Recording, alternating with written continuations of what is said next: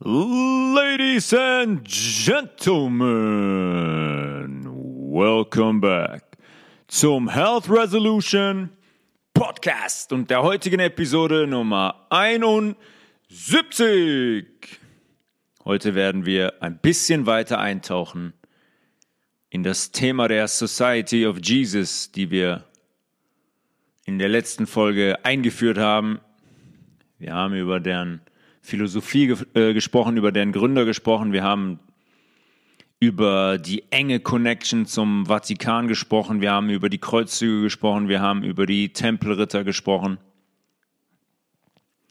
Wir haben schon relativ viel besprochen. Aber heute werden wir noch ein bisschen weiter eintauchen. Wir werden über den, deren Eid sprechen, den ich schon angesprochen habe, den Fourth Vow oder den Blood Oath auch genannt, den man ablegen muss, wenn man Teil dieses Ordens sein will, was der besagt. Und da wird inhaltlich sehr schnell klar, mit wem wir es hier zu tun haben. Und dann werden wir uns am Beispiel der USA angucken, wie die operieren, wie die es geschafft haben, über die Jahrzehnte und Jahrhunderte immer wieder in die Kontrolle zu kommen. Sehr, sehr interessantes Thema und es wird eine sehr, sehr interessante Folge. Eve Bio macht hochwertige, sehr hochwertige Wasserfilter, die viele von euch schon bestellt haben, mit dem Bestellcode Health Resolution, klein geschrieben, alles zusammen, www.eve-bio.de, yve-bio.de. Eve Bio hat mit der Zeit, ist noch nicht so lange her, vor kurzem haben die den ultimativen Filter rausgebracht. Ähm, und Teil dieses ultimativen Filters ist zum Beispiel der Dome-Filter. Die erste Stage ist ein Keramikfilter oben, wo das Wasser eingefüllt, äh, eingefüllt wird. Und dieser Keramikfilter hat eine sehr, sehr starke bakteriostatische Wirkung. Bakteriostatisch. Das heißt, hemmt ganz stark das Wachstum von Bakterien, ganz einfach.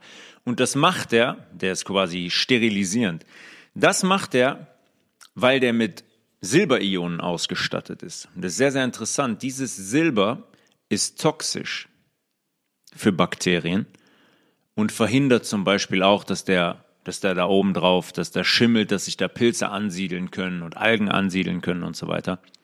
Sehr, sehr interessant. Silberionen sorgen hier dafür, dass Bakterien gar keine Chance der Entwicklung bekommen.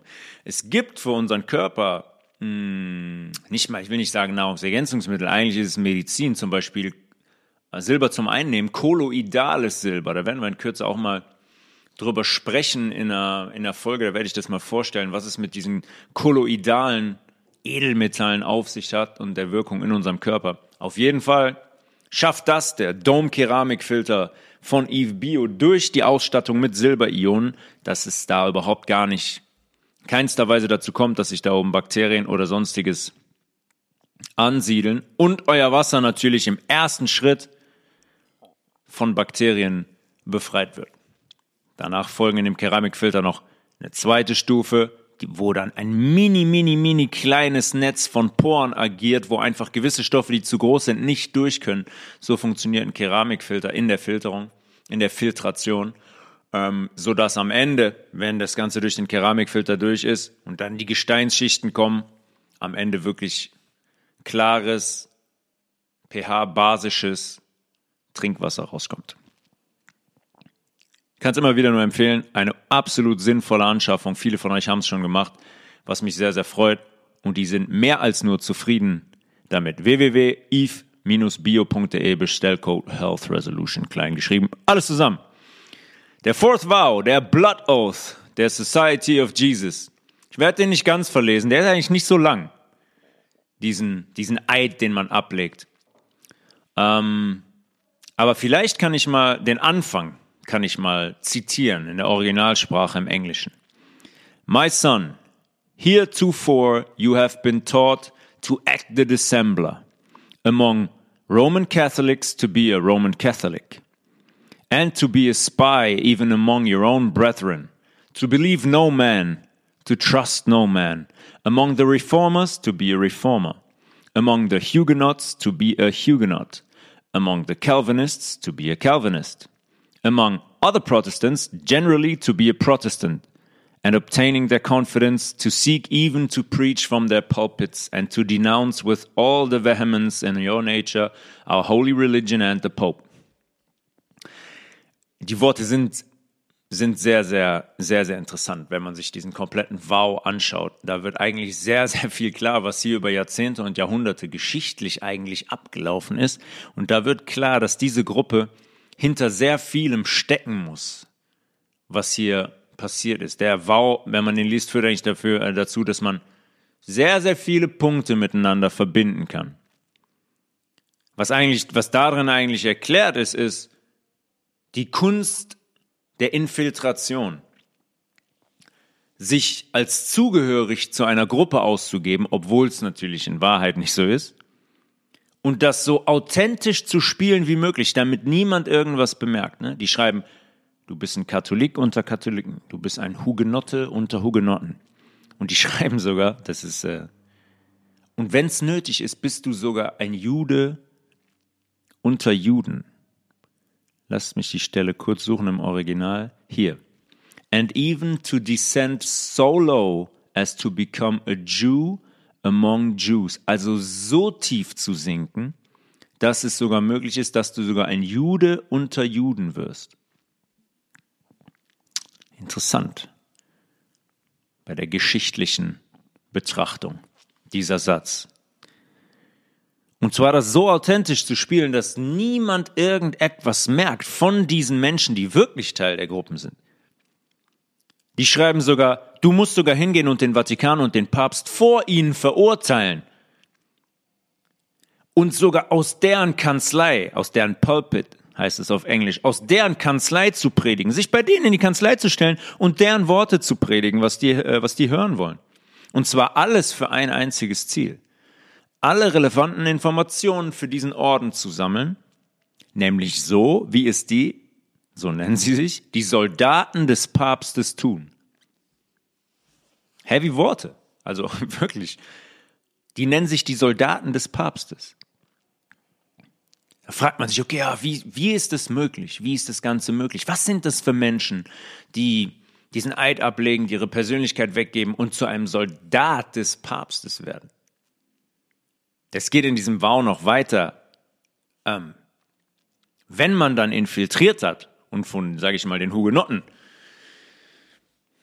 akzeptiert ist, ja, dass die denken, oh ja, das ist einer von uns, um dann im nächsten Schritt den Hass zu pflanzen, um funktionierende, das sind Zitate jetzt auf Deutsch übersetzt, um funktionierende friedliche Systeme zu stürzen, die gegeneinander aufzuhetzen und die in einen Krieg zu verwickeln. Sich an deren Seite zu stellen und im Geheimen mit dem verbrüderten Jesuiten zusammenzuarbeiten, um am Ende in den Friedensverträgen, wenn der Krieg vorbei ist, den Sieg der Kirche des Vatikans sicherzustellen. Ja, man infiltriert also sagt, ja, ja, ich bin einer von euch und dann werden die Samen gepflanzt, dann werden die Seiten gegeneinander aufgehetzt. Bis zu diesem ultimativen Ziel, dem Krieg. Dann herrscht Leid, dann herrscht finanzieller Notstand. Dann herrscht am Ende der Wunsch zu sagen, oh, wir wollen nur noch Frieden, wir wollen nur noch Frieden. Dann habe ich die Möglichkeit, meine eigene Agenda durchzudrücken so oft passiert. Wir werden gleich ein paar Beispiele nennen, aber da gibt es so, das ist bei jedem Krieg so, der vorgekommen ist. Für mich ist es sowieso klar, welcher Mensch in Gottes Namen hat denn das Ziel, Krieg zu führen? Welcher Mensch führt denn gerne Krieg? Welcher Mensch hat denn das Ziel, auf, also so eine Auseinandersetzung durchzuführen? Das ist nichts Natürliches. Das können nur so kranke, Gruppierungen initiieren.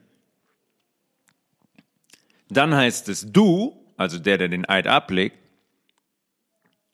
wurdest geschult dazu, jede mögliche Quelle zu nutzen, um Informationen und Fakten zu sammeln, dich in protestantische Kreise jeder Klasse einzuschmeicheln, protestantische, also die, die sagen, Jesuiten, Vatikan, n -n, gehören wir nicht zu, sowie in die Kreise der Händler, Banker, Anwälte, Universitäten und Schulen, in Parlamente, in die Judikative komplett und in alle Staatsgremien einzuschmeicheln. Die benutzen das Wort einschmeicheln. Und zwar dem Papst zuliebe, dessen Diener wir bis zum Tode sind. Dann sagen die Menschen, sagen viele immer, wenn man denen gewisse Dinge sagt, ja, aber da müssen ja alle zusammenarbeiten und die Medien alle müssen das Gleiche schreiben und es gibt ja noch Anwälte und es gibt ja noch, noch dann hier CEOs und die Banker. Die schreiben ganz klar, infiltriert alle Bereiche des gesellschaftlichen Lebens. Alle Bereiche. Und mit diesem Wissen, was dieser Blood Oath, dieser Fourth Vow der Society of Jesus ist, gehen wir nochmal zurück und schauen uns am Beispiel der USA an, wie die operieren, wie die diesen Vow in die Tat umsetzen. Und wie die es wirklich geschafft haben, die ähm, 1776 gegründete protestantische, freiheitliche, verfassungsgebundene Republik der USA zu stürzen und alles wieder, wieder zu kontrollieren.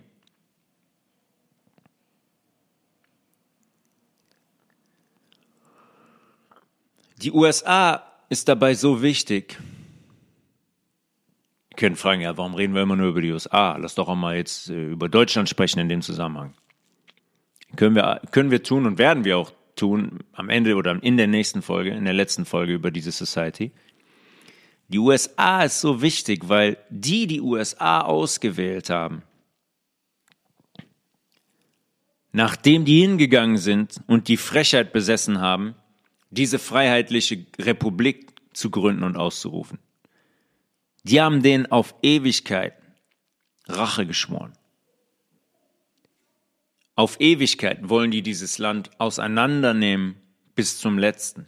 Die haben dieses Land gewählt, um durch dieses Land die Weltbühne zu kontrollieren. Ganz einfach. Das ist der einzige Grund, warum die USA die Weltpolizei ist, warum die USA so viele Kriege initiiert hat in den letzten 200 Jahren. Das ist die Society of Jesus, die durch die USA operiert, in Zusammenarbeit mit dem Vatikan und in äh, Zusammenarbeit mit der dritten Säule, die das Dreieck komplett macht, die City of London, das englische Königshaus. 1776, die Republik der USA wird ausgerufen. 1776, zufälligerweise im gleichen Jahr, wird eine Gruppierung ausgerufen, gegründet, die vielen von euch bekannt ist. Die wird in Ingolstadt gegründet von einem Menschen, vordergründig, der Adam Weishaupt heißt. Die Illuminaten. Adam Weishaupt war, der war alles. Philosoph, Hochschullehrer, Freimaurer war der auch schon. Ja, die gab es auch schon, die Freimaurer. Und der ist hingegangen und hat die Illuminaten gegründet. Erste Frage, die man dabei hat, ist, okay, da geht jemand hin und sagt, so, ich gründe jetzt eine okkulte Gruppe, eine geheime Gruppierung, die heißen die Illuminaten. Und von Anfang an haben die eigentlich Einfluss und Zugriff auf das komplette gesellschaftliche Leben. Und die werden die vordergründig größte okkulte Bewegung, die es je gegeben hat. Ja, auf jeden Fall, auf natürliche Weise sollte das jedem von uns klar sein, dass das nicht funktioniert. Und ganz interessant ist, wenn man sich die Definition oder wenn man sich Adam Weishaupt anschaut bei Wikipedia, der großen Wissensdatenbank, sind der, ist der erste Satz, die ersten zwei Sätze der Definition von Adam Weishaupt. Als Gegner der Jesuiten wurde der Aufklärer in seinen religiösen und politischen Ansichten zunehmend liberal. Er favorisierte den Deismus und den Republikanismus. Herr Heidewitzka, wer in Gottes Namen schreibt denn, wenn man Adam Weishaupt vorstellen will, im ersten Satz als Gegner der Jesuiten. Was hat das für eine Relevanz in diesem Zusammenhang, dass Adam Weishaupt Gegner der Jesuiten ist, wenn ich eigentlich vorstellen will, wer Adam Weishaupt ist? Das sagt uns schon, was Sache ist. Und ein Gegner der Jesuiten kann kein Freimaurer sein, weil die Freimaurer selbst eine Gruppierung der Jesuiten sind. Gehen wir jetzt nicht weiter darauf ein, aber die Scottish Rite Freemasonry wurde von jemandem gegründet, der Jesuit war. Funktioniert also nicht. Ich kann schlecht Freimaurer sein und sagen, ah, ich bin zwar Freimaurer, aber ich bin total gegen die Jesuiten. Und ich bin für Republikanismus. Ja, natürlich, klar. Adam Weishaupt ist für Republikanismus die Form vom Volk, fürs Volk, die auf der, auf Platz eins der Abschussliste der, der Jesuiten steht. Klar. Total interessant. Man muss nur ein bisschen, man muss nur ein bisschen wach sein und hingucken, sich Fragen stellen. Hä? Warum wird im ersten Satz erwähnt, dass der Gegner der Jesuiten war? Macht gar keinen Sinn von vorne bis hinten. Und das ist natürlich auch die Taktik, die selbst in diesem Fourth Vow drin steht, ja, zu täuschen. Zu täuschen. Man hätte auch schreiben können, in dem Zusammenhang, hätte man auch schreiben können, dass Adam Weishaupt keinen kein Kaffee mag. Der Adam Weishaupt hat keinen Kaffee getrunken. Macht man aber nicht. Man schreibt, dass der Jesuitengegner ist. Komplett ohne Verweis auf irgendwas und komplett aus dem Zusammenhang gerissen. Brainwashing vom Feinsten. Ah, wenn ich das jemandem sage, ja, natürlich, die Illuminaten wurden von den Jesuiten gegründet. Äh, guckt mal nach, Adam Weishaupt, Gründer, ah, Fake News. Steht doch schon im ersten Satz, dass der die Jesuiten gehasst hat. So müssen die nicht weiter suchen, so ist ganz klar im ersten Satz, ganz einfach, Bob, okay, alles klar der hat, der der mag die gar nicht. Der kann gar nicht sein, dass die Jesuiten die Illuminaten gegründet haben, weil Adam Weishaupt, der Gründer der Illuminaten, die Jesuiten komplett abgelehnt hat.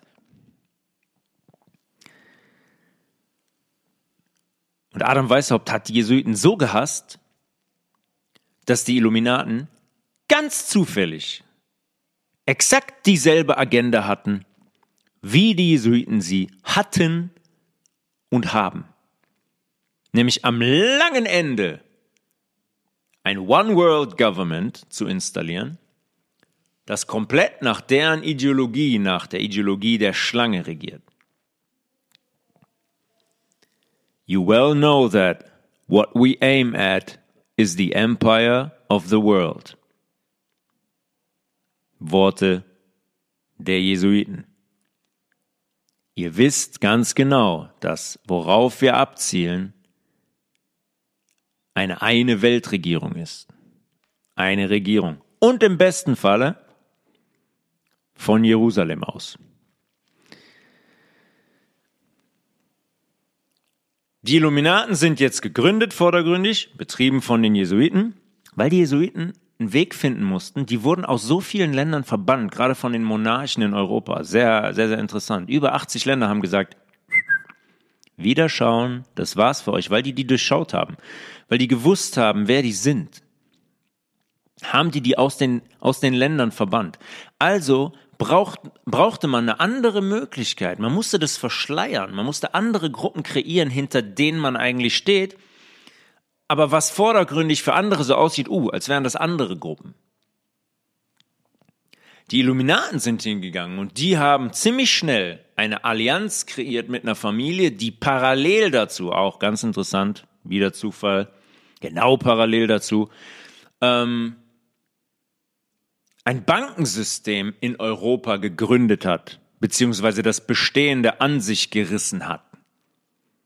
Die Rothschilds, auch schon sehr detailliert thematisiert hier im Podcast.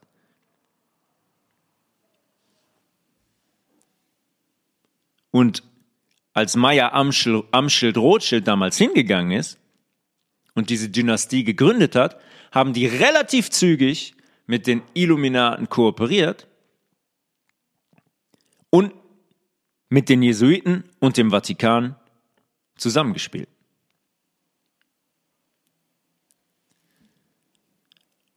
Und wir haben gerade darüber gesprochen, dass in diesem Fourth Vow der Jesuiten ganz klar drin steht, dass sie das Ziel haben, das, das Geldsystem zu infiltrieren, das Bankensystem an sich zu reißen.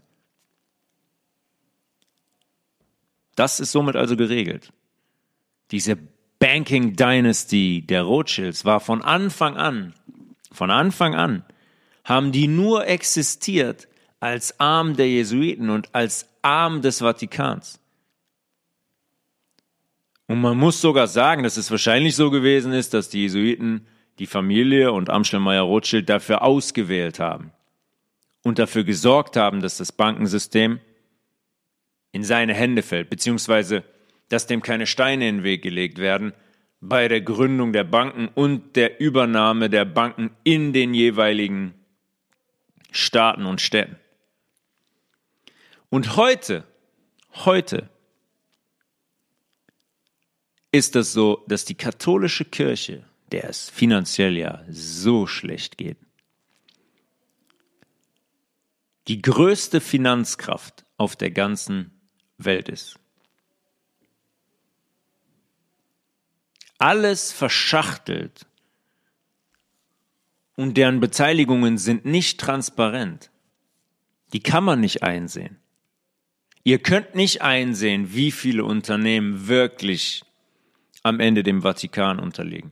Ihr könnt nicht einsehen, an wie vielen Stocks die wie viele Anteile halten. Seltsam. Warum gibt's diese Transparenz nicht? Warum nicht? Der Vatikan ist doch ein Staat, der ist doch eigenständig, der zahlt keine Steuern. Warum kann ich nicht eingucken, an wie vielen Stocks die wirklich beteiligt sind, wenn die schon keine Steuern zahlen? Und wenn die die ganze Kohle sammeln, ohne in diesen großen Topf einzuzahlen, der uns allen zugutekommt? Warum nicht?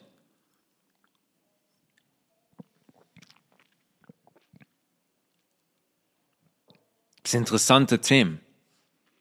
Nämlich das Thema, wer zum Beispiel wirklich Bitcoin aufgesetzt und gegründet hat. Offiziell ist das irgendein Japaner, Nakamuro, was weiß ich nicht was, den niemand kennt, den noch nie jemand gesehen hat. Und plötzlich war Bitcoin der größte Geldtopf der Welt. Auf einmal war Bitcoin 60.000 Dollar pro Coin wert. Mein Tipp ist ganz eindeutig, dass der Vatikan diesen Bitcoin aufgelegt hat und dass der Vatikan darüber Dinge betreibt wie Menschenhandel, wie Waffenhandel, wie Drogenhandel, komplett verschachtelt und für uns unzugänglich. Wir freuen uns nur, wenn man am Anfang Bitcoin für 10 Cent gekauft hat und der auf einmal 60.000 Dollar wert ist. Ey, super, Kollateralschaden. Haben wir noch ganz viele Menschen zu Millionären und Milliardären gemacht, freuen sich ganz viele dran. Tolle Technologie, oder? Krypto. Da wird doch keiner auf die Idee kommen zu sagen, dass der Vatikan eventuell hintersteckt. Der Vatikan, das geistliche Oberhaupt der Welt, was nur repräsentativ ist und überhaupt gar nicht in Finanzen involviert ist. Ja, sehr vertrauenserweckend, finde ich. Sehr vertrauenserweckend, dass gar keine Transparenz herrscht darüber, inwieweit der Vatikan in Finanzgeschäfte verwickelt ist. Und das, also die haben die Illuminaten gegründet und die Illuminaten waren so von Adam Weishaupt so eine kleine Gruppe, die waren so eine kleine Gruppe, dass die 13 Jahre später schon in der Lage waren, die französische Revolution zu initiieren. Boah, der hat, muss aber in 13 Jahren richtig krass an Einfluss und an Menschen und an Mitgliedern gewonnen haben, sodass die hingegangen sind und nachweislich die französische Revolution initiiert haben. Ich habe gerade gesagt, dass die Jesuiten von ganz vielen europäischen Monarchen aus des Landes verwiesen wurden. Und jetzt haben die einen Weg gesucht, um Rache zu nehmen. Die mussten wieder rein. Die waren, die waren weg. Amerika wurde gegründet, Freiheitliche Republik. Europa war mit den Monarchen auf dem Weg zu sagen, Freunde, und tschüss, das war's für euch. Denen ist ganz schön der Einfluss entglitten, muss man, muss man ganz klar sagen. Also ist man hingegangen, Illuminaten, aber die Menschen waren natürlich nicht weg. Ne? Der Orden war nicht weg, die Angehörigen waren nicht weg, der Papst war nicht weg, der Vatikan war nicht weg. Und man hat jetzt nach einem Weg gesucht, die Zügel wieder in die Hand zu bekommen. Und deswegen hat man diese Illuminaten vordergründig gegründet und hat auch die Freimaurer komplett übernommen und infiltriert.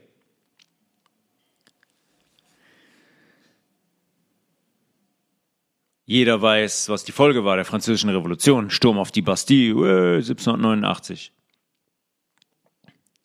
Louis XVI, König von Frankreich, wurde enthauptet, ganz stolz mit der Guillotine, papp, und dann hat man dort eine, in Anführungszeichen, parlamentarische Demokratie gegründet. Das war quasi das war für, in der Geschichte, war das der Beginn unserer heutigen Freiheit, unseres tollen Systems. Wow, parlamentarische Demokratie. Die einen sitzen rechts im Parlament, die anderen in der Mitte, die anderen links, haben alle verschiedene Gesinnungen. Und die können wir jetzt wählen, die können wir jetzt da reinwählen und dann repräsentieren die uns. Ja. Die wirklichen Systeme, die freiheitlich waren, wie zum Beispiel die amerikanische Republik, die war wirklich vom Volk fürs Volk. Und die Gründerväter hatten im Sinn, das Volk zu repräsentieren. Das, französische parlamentarische Demokratie, war eine reine Verarsche. So wie sie bis heute noch besteht, die reine Verarsche. Die haben dieses System dort installiert und den Menschen suggeriert, hey, schaut mal, die Monarchen sind jetzt weg, ne, die alles alleine entscheiden. Ihr könnt jetzt hier mitbestimmen. Und dann sind die hingegangen und haben in den Folgejahren ihren Feldzug gestartet gegen die Monarchen. Unter dem Deckmantel 1803, genau 14 Jahre später, unter dem Deckmantel der Säkularisation. Bedeutet Trennung zwischen Kirche und Staat. Ich habe Geschichte LK und ich erinnere mich daran, als sei es gestern gewesen. Großes Thema gewesen. Napoleon Bonaparte und äh, sein Feldzug gegen die Monarchen. Weil Bonaparte ist hingegangen und hat dann Kirche und Staat getrennt. So wird das gelehrt. So wurde das auch bei uns gelehrt. Tolle Errungenschaft. Pah, nicht so wie im Nahen Osten bei den Muslimen, wo quasi die Religion noch der Staat ist. Nee, nee, nee. Bei uns ist es seit Napoleon so, dass die Kirche die Kirche ist und der Staat der Staat. Der Staat ist unabhängig von der Kirche und die Kirche ist unabhängig vom Staat.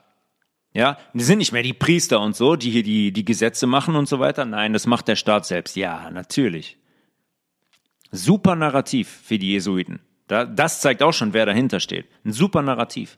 Und ist auch nicht so, dass die Kirche heute offensichtlich im Besitz ist von Kitas, von Kindergärten, von Schulen und so weiter. Mm -mm. Es gibt auch keine Schulen und Kindergärten, wo niemand rein darf, der nicht nachweislich Katholik ist. Mm -mm, gibt's alles nicht. Ist alles getrennt.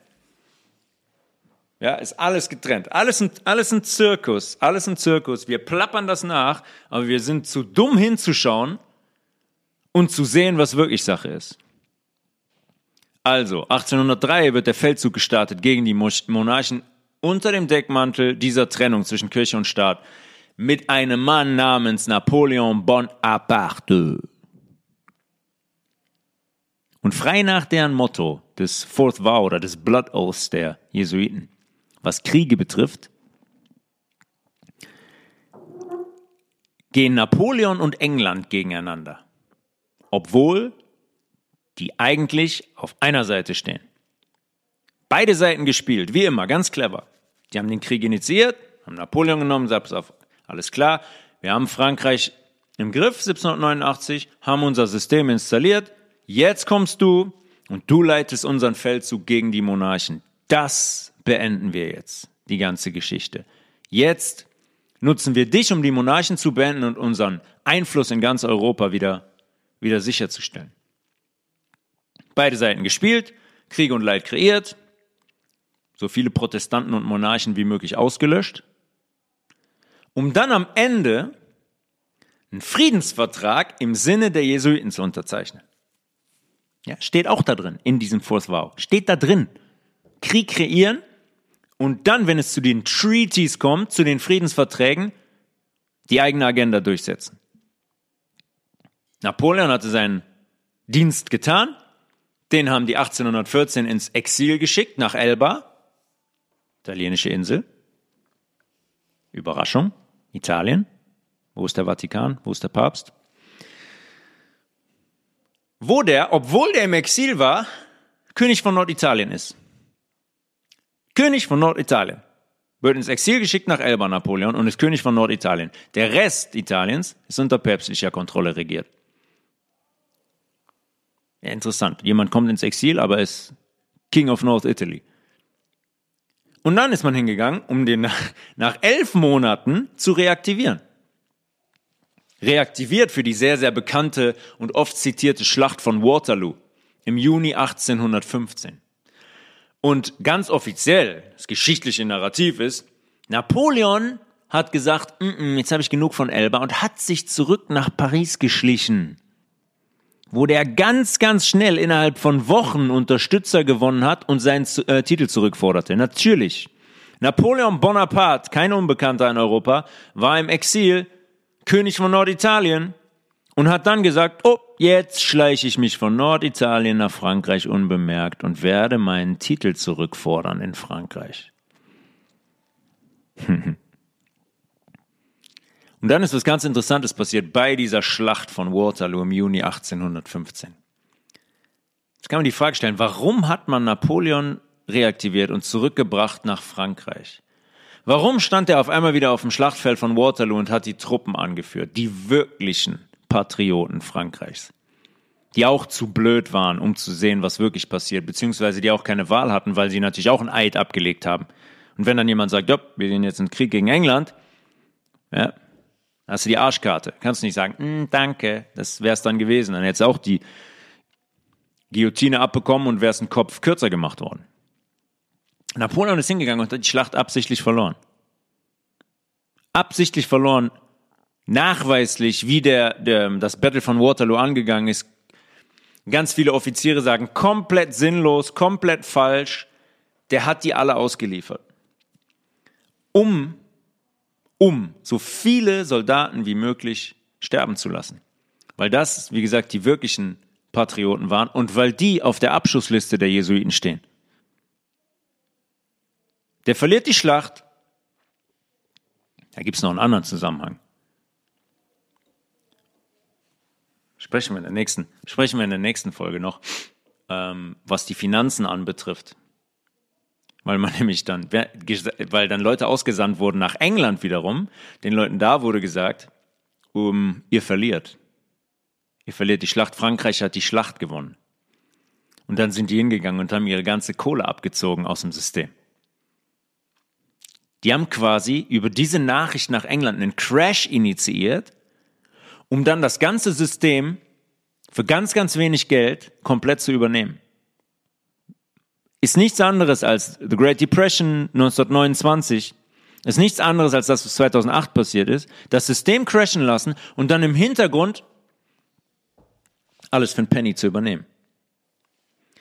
Napoleon verliert die Schlacht von Waterloo im Juni 1815 absichtlich und wird dann ins Exil nach St. Helena entsandt. ist komisch, ne? Erstmal ist er im Exil in Norditalien, kommt er zurück, auf einmal steht er wieder auf, äh, auf, äh, auf dem Schlachtfeld in Waterloo, um dann wieder ins Exil zu kommen. Ganz komische Geschichte. Auf St. Helena wird Napoleon ähm, kurze Zeit später vergiftet. Im Kopf behalten.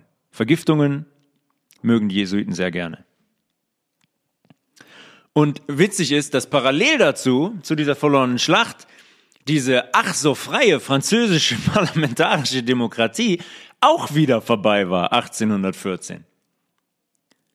Weil jetzt war König Ludwig der 17. König von Frankreich.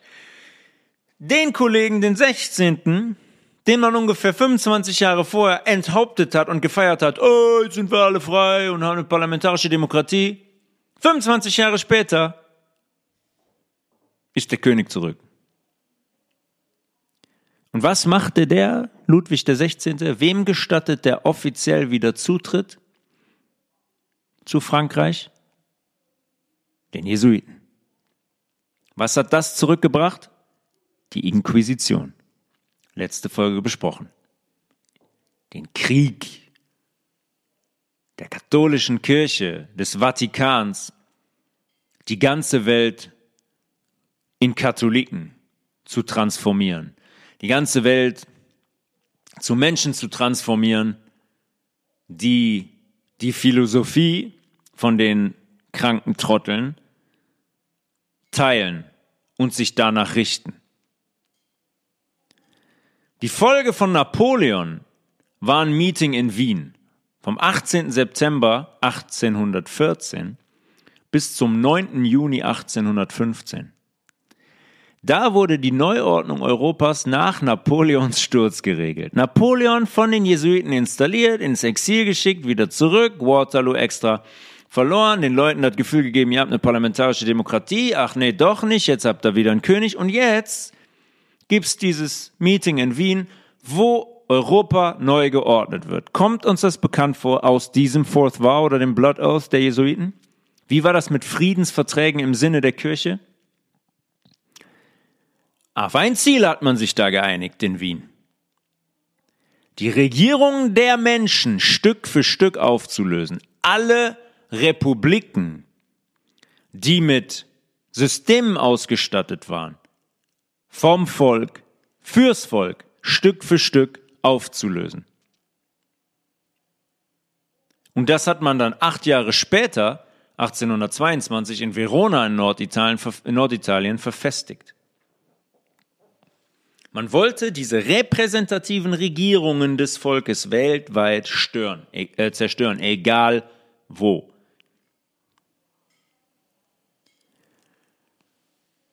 Parallel zu den Entwicklungen, dürfen wir nicht vergessen, besteht in den USA diese Freiheitliche Republik seit 40 Jahren. Und die haben davon mitbekommen, was in Europa passiert ist. Samuel Adams schreibt damals einen längeren Brief an Thomas Jefferson, beides Gründungsväter. Der schreibt, I do not like the reappearance of the Jesuits. Also ich mag das Wiederauftauchen der Jesuiten nicht. Shall we not have regular swarms of them here, in as many disguises as only a king of the gypsies can assume? dressed as printers, publishers, writers and schoolmasters. Er schreibt dir schon, was die befürchten. Dass die nämlich in Kürze Leute da haben werden von den Jesuiten da haben werden in Gewändern als also in Gewändern von verschiedenen Berufen. Ja, dann sind die Schreiber oder sind Schoolmasters, wie der sagt, ne, Lehrer, if there was a body of men who merited damnation on earth and in hell, it is this, this society of Loyolas. Nevertheless, we are compelled by our system of religious toleration to offer them an asylum. Der sagt also, wenn es irgendeine Organisation gibt, die eine richtige Gefahr ist, dann ist das diese Gesellschaft von Loyola. Da bezieht er, darauf bezieht er sich, damit bezieht er sich auf den Gründer Ignatius of Loyola, der Jesuiten. Und dann schreibt er, blöd nur, dass wir mit unserem freiheitlichen System dazu gezwungen sind, denen Asyl zu gewähren, weil wir eine religiöse ähm, Toleranz haben. Wir können als Freiheitliche Republik nicht sagen, oh, tschüss, wieder weg. Geht nicht. Samuel Adams antizipiert hier quasi schon, was dann Realität wird. Die Jesuiten sind hingegangen und haben Scharen, Scharen von katholischen Einwanderern, Einwanderern aus Europa in Richtung amerikanischer Ostküste geschickt. Refugees welcome. Hm, erinnert ihr euch? Damals das gleiche wie heute. Immer die gleiche Agenda. Immer. Und die sind aufgrund ihrer freiheitlichen Struktur in den USA dazu gezwungen, die aufzunehmen, wie Sam Adams schreibt. Und Thomas Jefferson hat da ziemlich deutlich darauf geantwortet. The interference begun by Napoleon Bonaparte and now continued by the alliance calling itself holy. Dann hat er gesagt, der Eingriff hat mit Napoleon angefangen. Die wussten, die wussten ganz genau, warum die mit äh, Napoleon den Kram abgezogen haben. Die wussten genau, wem Napoleon unterliegt. Schreibt er, und jetzt geht sie weiter durch diese Allianz, die sich selbst heilig nennt. Die wussten ganz genau, was Sache ist.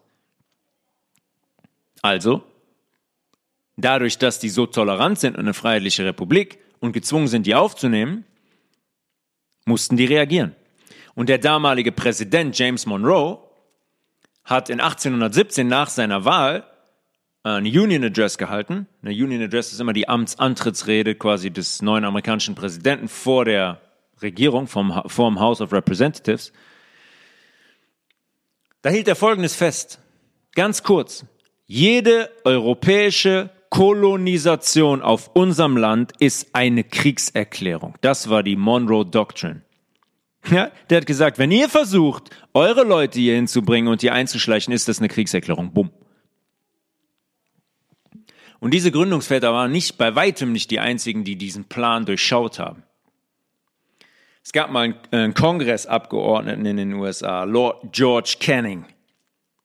Und der hat den damaligen Secretary of State und späteren US-Präsidenten John Quincy Adams ähm, gewarnt nach dem Verona-Abkommen, worüber wir eben gesprochen haben, von 1822, dass die Monarchen, der Papst und die Jesuiten einen Plan entwickelt haben, die USA zu zerstören. Und damit lag der vollkommen richtig. Ja, dieses Meeting in Wien und acht Jahre später das in Verona hat genau das dokumentiert. Und denen wurde das, die haben davon Wind bekommen. Und es gibt genug Leute, die davor gewarnt haben. Die planen, die USA zu zerstören. Und 1825 ähm, findet, findet ein Jesuiten-Meeting in Chieri in Italien statt. Wieder mal Italien. Schluck trinken, kurze Pause. In Chieri findet ein äh, Jesuitentreffen statt. Und das ist ein sehr, sehr interessantes Treffen und ein sehr, sehr großes Problem eigentlich für die Jesuiten. Weil es jemanden gab, der dieses Treffen dokumentiert hat alle Ansprachen in diesem Treff, äh, dieses Treffens, im Wortlaut von allen Menschen, die da gesprochen haben, hat ein Priester namens Abate Leone dokumentiert.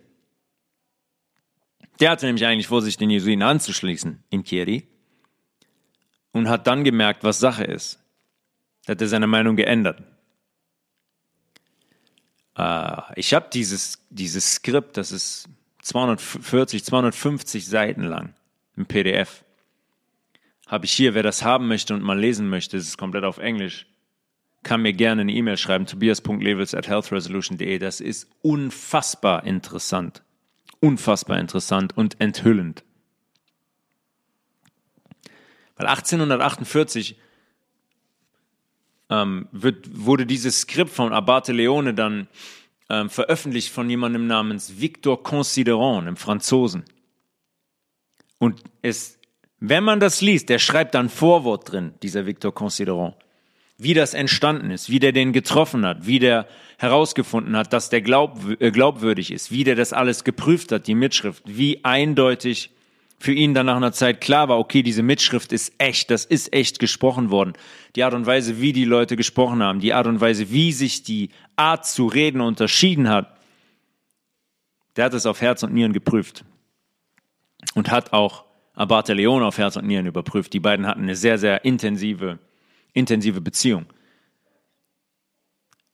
Und total interessant ist, wenn man in so ein Dokument eintaucht aus 1848, wie die gleichen Themen wie heute Thema waren.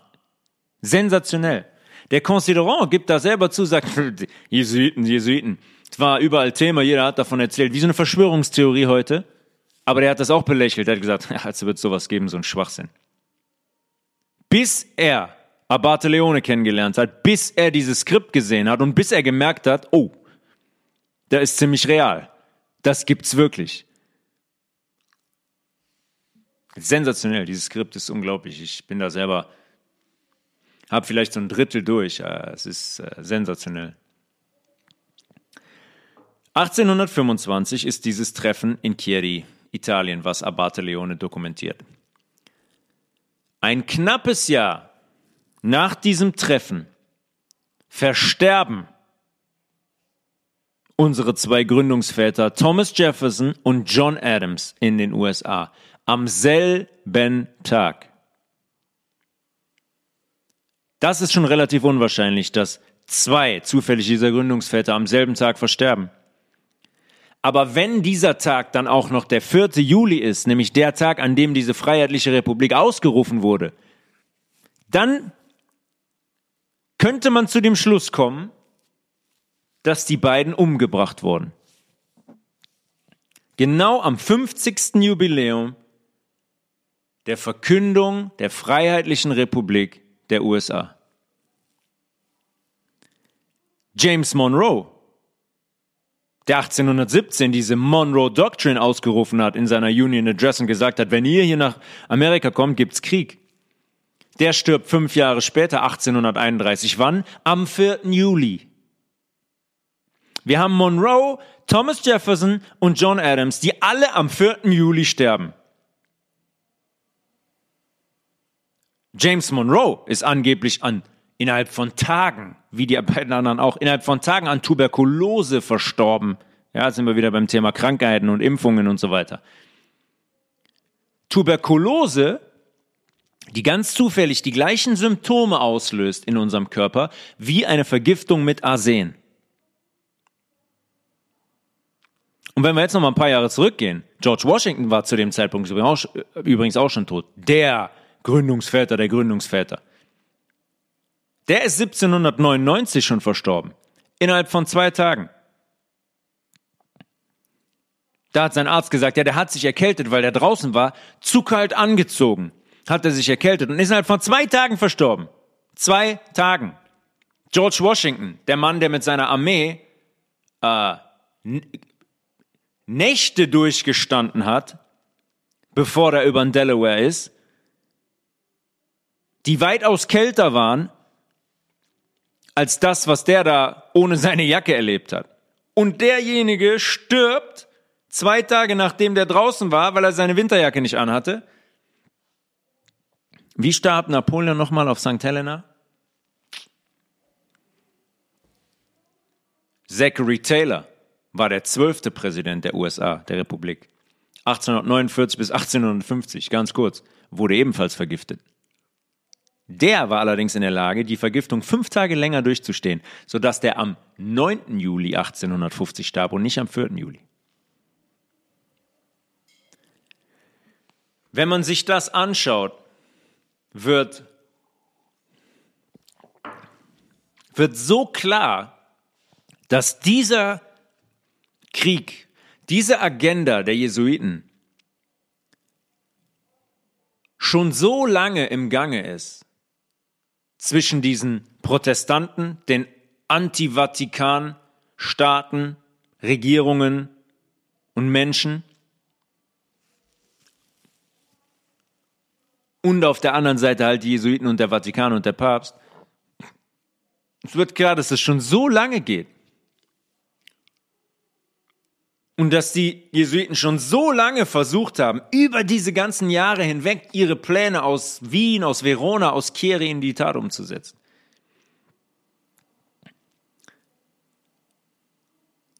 Das, die, man muss sich das nur anschauen mit diese, diese, man muss nur ein bisschen hingucken, was wirklich passiert ist, wie diese Menschen gestorben sind, wie parallel die Illuminaten gegründet wurden, wie die auf einmal in den Vordergrund geschickt wurden, um zu verstehen, dass es immer die gleiche Gruppe aus dem Hintergrund ist, dass es schon sehr lange geht. Die haben zum Beispiel auch, äh, wo wir gerade von George Washington gesprochen haben, der 1799 vergiftet wurde. Kurz vorher gab es in den USA die Whiskey Revolution. Die Whiskey Revolution, gehen wir jetzt nicht näher drauf ein, aber die Whiskey Revolution, die von den Jakobinern provoziert wurde. Die Jakobiner sind eine weitere, diesmal französischstämmige okkulte Gruppierung. Ja, die Freemasons kommen aus Schottland. Die Illuminaten kommen aus Deutschland. Die Jakobiner kommen aus Frankreich. Und die haben versucht, ebenfalls schon vorher diese Republik wieder zu stürzen und was zu initiieren, dass die Republik in einen Krieg verwickelt. Da hat George Washington gesagt, alles klar. Der hat eben das Heer rausgeschickt und hat das blutig niedergeschlagen, weil er genau wusste, was Sache war. Und die Jakobiner, die haben so eine rote Zipfelmütze. Sehr interessant. Das gilt heute als Freiheitssymbol. Ja, als freiheitliches Symbol.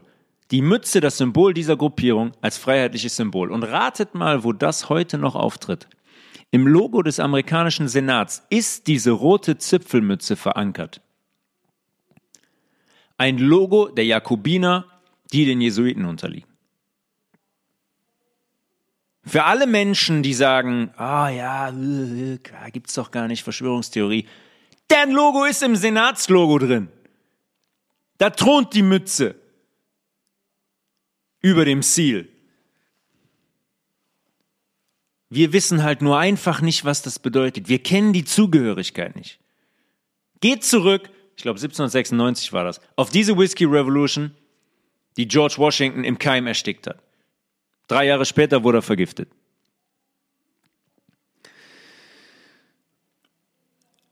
Ähm, nach dem Tod vom zwölften Präsident der USA, Zachary Taylor, 1850, kommt es dann zum absoluten Höhepunkt der Spannungen. Ja, die ganzen Jahre sind eine Auseinandersetzung. Die Jesuiten versuchen, das Land zu infiltrieren. Die Jesuiten versuchen, die gesellschaftlichen Systeme zu übernehmen. Die USA hatten versucht, sich mit der Monroe Doctrine 1817 zu schützen und zu sagen, wenn ihr hier hinkommt, Freunde, dann knallt's. Aber über die Jahre hinweg haben die so clever agiert mit den verschiedensten Gruppen, dass die immer mehr an Einfluss gewonnen haben. Ja, ich meine, die haben Leute wie Thomas Jefferson, George Washington, Samuel Adams, die haben die, die, haben die vergiftet. Am 4. Juli. Da sieht man, wie weit der Einfluss fortgeschritten war. Also 1850. Ein anderes Thema. In den Südstaaten der USA hatte man die Sklaverei installiert. Logisch, von wem die kommt, weil was haben die für ein Ziel? Die wollen dieses freiheitliche Land in einen Krieg verwickeln, wie es in deren Doktrin, in ihrem Vow drinsteht. Ja, man hat die Sklaverei installiert und die Südstaaten gegen die Nordstaaten aufgehetzt. Auch wirtschaftlich betrifft den Handel und so weiter, betrifft er finanzielle Geschichten und Reformen. Die Jesuiten waren auf einmal wieder ganz nah dran an ihrem Oath, an ihrem Fourth Vow. Nämlich friedliche Gemeinschaften zu zerstören und in diesen Krieg zu verwickeln.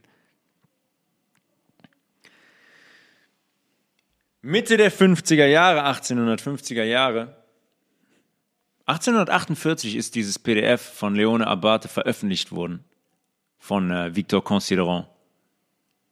Und Leone Abate schreibt in diesem PDF, in, diesem, in dieser Schrift ganz klar, dass das sehr großes Thema gewesen ist. Ja, das war ein sehr, sehr großes Thema. Das wurde viel diskutiert in, in Gruppen und Regierungen und so weiter. Und viele haben das belächelt, haben gesagt, pff, die gibt's nicht mehr, die haben wir, haben wir rausgeworfen. So ein Quatsch. Mitte der 50er kommt es in den USA zu einem Prozess von einem äh, wahrhaftig echten Priester, von einem nicht-jesuitischen Priester namens Charles Chiniquy. Chiniquy war hingegangen und hat öffentlich das Vorgehen der katholischen Priester angeprangert. Der hat auf deren Saufgelage hingewiesen, der hat auf deren Prostitutionsskandale hingewiesen und der hatte auch nicht vor, das zu unterlassen. Der hat quasi aufgezeigt, gesagt, Freunde hier, irgendwas läuft hier nicht. Irgendwas läuft hier nicht korrekt in der katholischen Kirche. Der war eine große Gefahr, weil der hatte Einfluss. Und der ist dann von zwei anderen Priestern angeklagt worden, der Vergewaltigung bezichtigt. Ne? Immer umdrehen. Immer umdrehen. Wenn da jemand ist, der irgendwas auf die Platte bringt, der irgendeine Wahrheit ausspricht, drehen wir das gegen den und werfen ihm genau das vor, was man selber tut.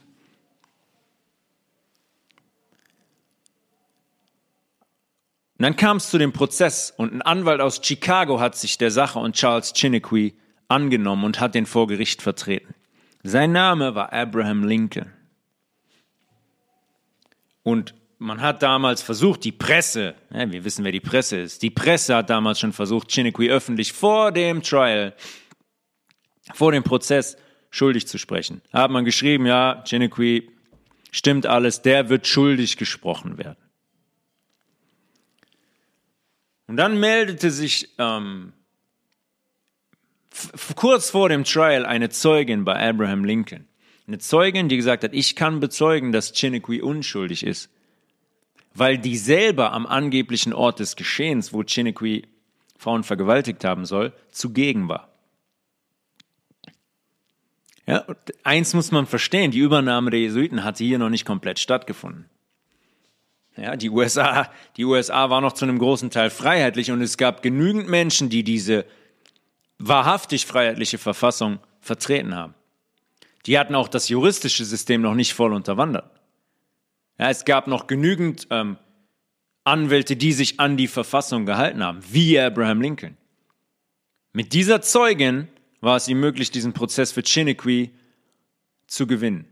Und zwar in einem Saal voller Jesuiten. Natürlich ist ja klar, dass diese Anklage dieser zwei anderen Priester von den Jesuiten kam, ist ja logisch, ne? Und Chiniquy hat damals wohl geweint für Lincoln, nachdem das Urteil verkündet wurde. Oder hat Lincoln ihn gefragt, was, Charles, was ist? Warum weinst du? Du hast doch gerade den Prozess gewonnen, ist doch alles gut. Und da hat Chiniquy wohl zu dem gesagt, dass er für Lincoln weint. Weil der in einem ganzen Raum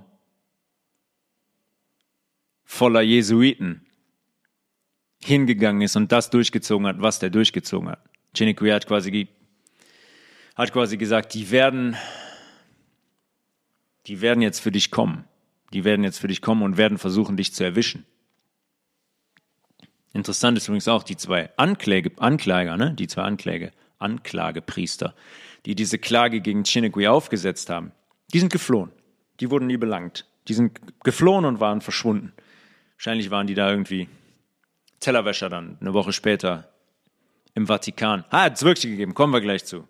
Kommen wir gleich zu. Das ist nicht aus der Luft gegriffen. Ein paar Jahre später, 1816, wird Abraham Abe Lincoln Präsident der USA. Und was passiert? Sofort danach bricht der Krieg aus zwischen der Union, den Nordstaaten, und der Confederacy, den Südstaaten. Ja, was habe ich eben gesagt? Die wollen diese freiheitlichen, friedlichen Staaten in Kriegen verwickeln. Und dann kommt Abe Lincoln, der diesen Prozess der die Jesuiten schon einmal besiegt hat vor Gericht, wird jetzt auch noch Präsident. Also haben die gesagt, okay, alles klar, jetzt werden wir diesen Krieg sofort initiieren. Das Problem für, für Lincoln bei diesem Krieg ist, dass der Großteil der führenden Generäle auf beiden Seiten, nicht nur der Nord, nicht nur der Südstaaten, auf beiden Seiten gesteuerte Freemasons, Freimaurer sind. Ja, jetzt kommen wir dazu, wie sich das gelohnt hat, diese okkulte Gruppe zu übernehmen für die Jesuiten. Weil ganz viele dieser Generäle sind zu der Zeit Freemasons. Und die Freemasons waren vorher ein bisschen was anderes vor dieser Übernahme der Jesuiten. Das war nicht komplett eine negative, schlimme Gruppe.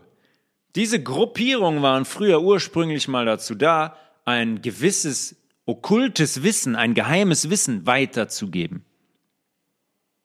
Egal, jetzt nicht mehr. In dem Moment, wo die Jesuiten diese, die Freemasons übernommen hatten, sind die den Jesuiten gefolgt, ohne das zu wissen. Und das ist das Problem in diesem Krieg. Die Generäle denken, die, also die, wiss, die wissen nicht, für wen die da unterwegs sind und wessen Agenda die da ausführen. Und ich komme immer wieder auf diesen Fourth Vow zurück. Ne? Die Jesuiten tun jetzt so in dem Krieg, als seien die an der Seite der Confederacy. Abraham Lincoln glaubt es auch. Ja, der gibt Zitat von dem, wo er sagt, also ich kämpfe hier nicht nur gegen die Südstaaten, ich kämpfe gegen den Papst, die Jesuiten und deren blutrünstigen Hunden. Eigentlich wollen die, dass die Union, die Nordstaaten, den Krieg gewinnen.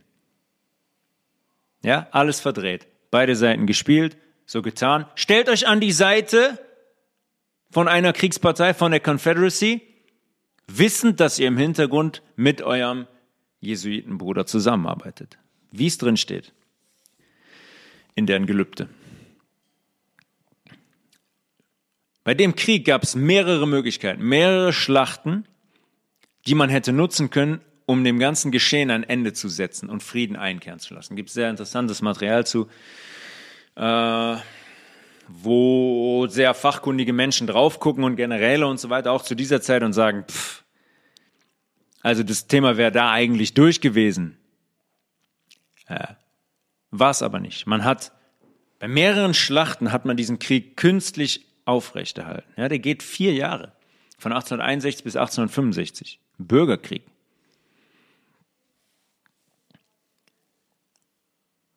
Weil, wie ich gerade gesagt habe, Generäle am Werk waren, die für die Freemasons und somit für die Jesuiten arbeiteten, vielleicht auch ohne das zu wissen, und die sehr seltsame Entscheidungen getroffen haben.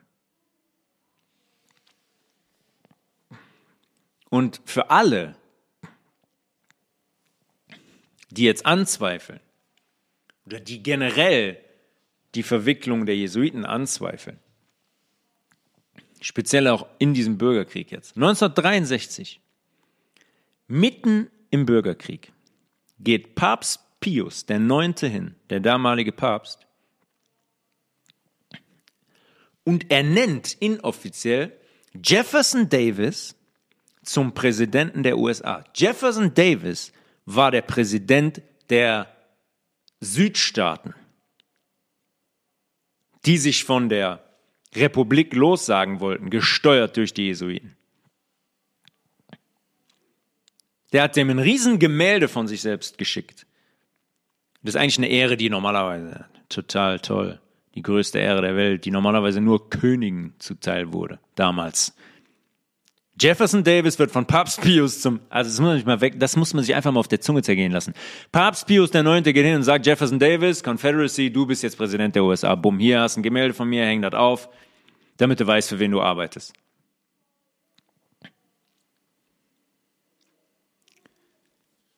Zusammen mit dem Oberbefehlshaber der Confederacy der Südstaaten, Robert E. Lee, geht Davis hin und lässt zum Beispiel einen sehr entscheidenden General vergiften. Ja, schon wieder Vergiftung.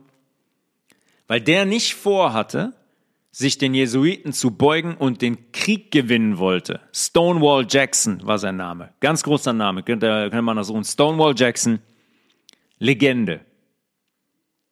Der, ich weiß gar nicht, welche Schlacht es war, ist auch egal. Stonewall Jackson hatte nicht vor, diesen Plan für diese eine Schlacht umzusetzen, so wie Robert E. Lee das eigentlich angedacht hatte. Stonewall Jackson hat gesagt, verrückt oder was? Auf gar keinen Fall.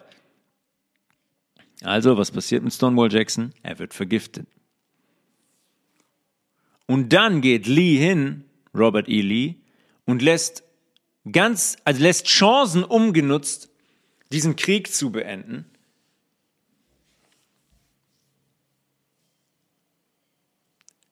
sodass die Südstaaten am Ende hingehen am 9.4.65 und sich der Union, den Nordstaaten, ergeben.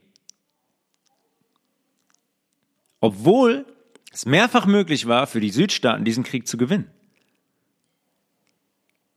Also die Jesuiten stellen sich an die Seite der Südstaaten, sagen, hey Jefferson Davis, du bist jetzt Präsident, hier hast ein Gemälde vom Papst.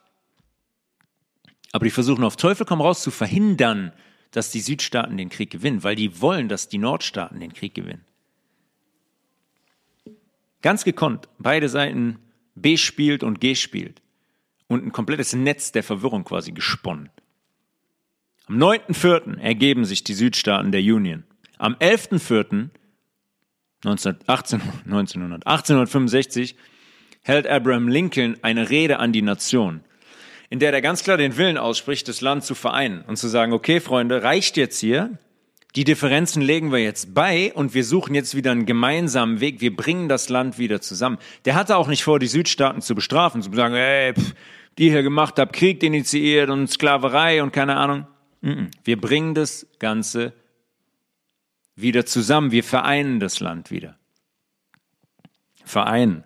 Frieden also wir mal eine Regierung, die wirklich den, den Willen der Menschen repräsentiert. Nicht mit den Jesuits. Drei Tage später, drei Tage, man muss sich nur die Timeline angucken. Drei Tage später wird, wird Abraham Lincoln im Peterson House, in einem Theater in Washington, erschossen. Weil der Secret Service Agent auf mysteriöse Art und Weise seinen Posten verlassen hatte. Oben, er hatte so eine Box, Abraham Lincoln, ne? Gibt's ja so Balkone, eine Box, da sitzt der Präsident drin. Erschossen. Es wird immer nur über Abraham, über Abraham Lincoln gesprochen. In der gleichen Nacht versuchen die Jesuiten drei weitere Menschen zu ermorden. Seinen Vizepräsidenten Andrew Johnson, den Secretary of State William Seward und den Kopf der Union-Armee der Nordstaaten Ulysses Grant. Seward wird zu Hause, ähm, also der Secretary of State William Seward wird zu Hause im Bett mit einem Messer attackiert. Der überlebt die Attacke allerdings nicht exakt genug gestochen, genau wie sein Sohn, der an seiner Seite war. Derjenige, der mit dem Messer da rein ist, war Louis Paul oder Louis Payne, wieder genannt wird. Andrew Johnson, der Vize von Abraham Lincoln, sollte eigentlich in der Nacht von George Atzerodt, das ist ein Deutsch-Amerikaner, umgebracht werden. Der hatte sein Zimmer im Hotel schon gebucht, hat dann allerdings kalte Füße bekommen und ist geflüchtet. Ulysses Grant, der Oberbefehlshaber der Nordstaatenarmee, sollte in, äh, in dieser Nacht ebenfalls in Lincolns Box sitzen, in dem Theater. Sollte da auch mit umgebracht werden. Entschied sich aber auf mysteriöse Weise, kurzfristig mit seiner Familie nach New Jersey zu fahren und die Veranstaltung nicht zu besuchen, um seine Kinder zu besuchen. Sehr seltsam, so eine Entscheidung. Als hätte er was gewusst. Und noch seltsamer ist, dass Ulysses Grant 1869 Präsident der USA war. Ach, wurde 1869 bis 1877. 1877, wow. Von 1869 bis 1877 ist Ulysses Grant Präsident der USA. Sieht für mich schwer nach einer Belohnung aus durch die Jesuits. Erstmal ist er nicht in der Box, wo er eigentlich umgebracht werden sollte, fährt irgendwo anders hin. Als hätte er die Seiten gewechselt. Als hätte er gesagt, okay, alles klar, ihr wollt Lincoln umbringen. Ich soll vier Jahre später Präsident werden. Ja, ist cool, mache ich. Und es gab ein, ähm, noch nicht so lange her, ein paar Jahrzehnte her, einen Aussteiger, einen Priester namens Alberto Rivera, der jesuitischer Priester war und der ausgestiegen ist und der einige Dinge in die Öffentlichkeit gebracht hat. Und äh, der sagt natürlich ganz klar, dass die Jesuiten hinter dieser Verschwörung äh, steckten. Ich meine, da braucht man keinen Alberto Rivera zu, wenn man die Geschichte der Jesu Jesuiten kennt und sieht, wer Abraham Lincoln war und diesen Bürgerkrieg sieht und sieht, wie viele Menschen in der Nacht noch umgebracht werden sollten, dann ist vollkommen klar, dass nur eine Gruppierung dahinter stecken konnte. Aber auch das haben sie wieder clever gemacht, weil die stecken dahinter, ohne sich direkt zu beteiligen, weil keiner der Attentäter war irgendwie Teil ihres Ordens oder sonst irgendwas. Das alles wurde in einem Haus geplant, äh, einer Frau namens Mary Surratt.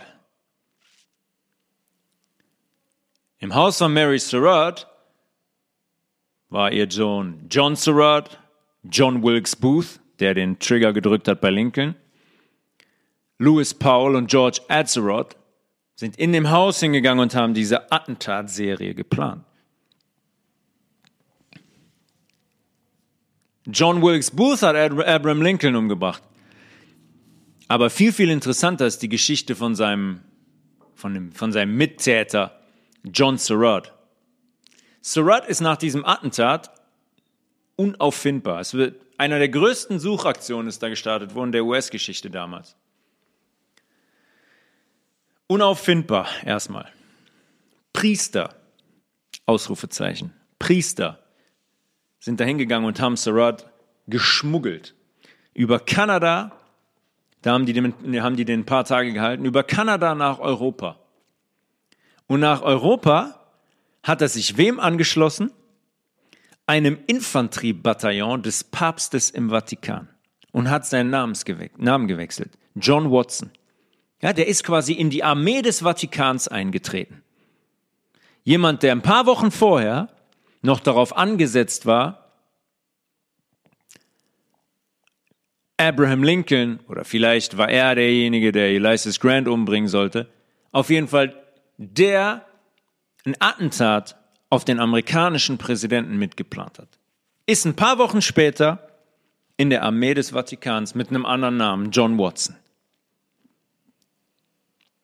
Besser wird's noch. Surratt wird dann 1866 wird er verraten und verhaftet. Ja, irgendwer hat die Geschichte auffliegen lassen, beziehungsweise die Jesuiten handeln dann auch mal so und liefern jemanden einfach aus. Der wird da verhaftet und sitzt im Veletri-Gefängnis. Logischerweise das Gefängnis ein Steinwurf von Rom entfernt, aus dem er fliehen kann. Ja, sitzt im Gefängnis, komischerweise, mysteriöserweise, kann er fliehen. Am Ende wird dieser John Surratt in Alexandria in Zouave-Uniform, das ist die, das Bataillon, dem er sich angeschlossen hat, in der Uniform wird er verhaftet und in die USA ausgeliefert. In den USA kann er allerdings nicht schuldig gesprochen werden, weil der Mord an Lincoln offiziell zu diesem Zeitpunkt schon verjährt ist. Der ist ein Jahr her, der Mord. Ein Jahr. Und dann ist der verjährt. Der wahre Grund ist, und jetzt kommen wir zu dem System, was die Jesuiten aufgebaut haben. Der wahre Grund ist, dass der zu dem Zeitpunkt Staatsbürger und im Dienst des Papstes steht. Der ist Staatsbürger des Vatikans und ist im Dienst des Papstes. Und wessen Gesetze und wessen Land, wie der Vatikan, steht über denen der US Corporation? Die des Vatikans. Deswegen kann derjenige in den USA nicht mehr belangt werden. Und deswegen ist der Fall offiziell verjährt. Ein Jahr nach dem Mord. Auf jeden Fall.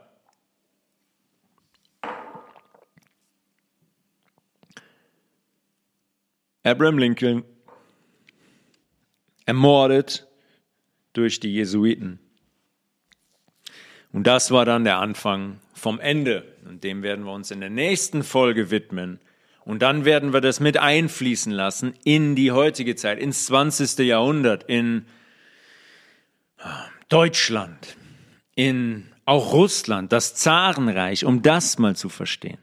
Ja, Zarenreich zum Beispiel auch. Zarenreich hat dafür gesorgt, dass die Jesuiten komplett aus diesem Land verschwinden. Die haben das Land komplett gereinigt, von vorne bis hinten.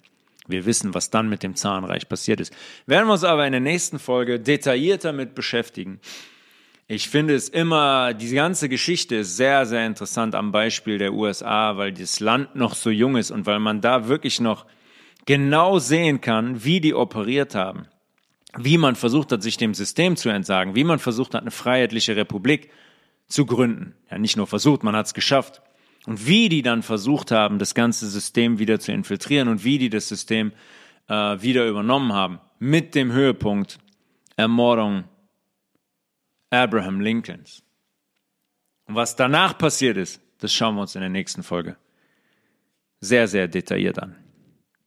www.eve-bio.de bestellt Code Health Resolution. Holt euch den ultimativen Filter von Eve Bio. Ihr werdet es nicht bereuen.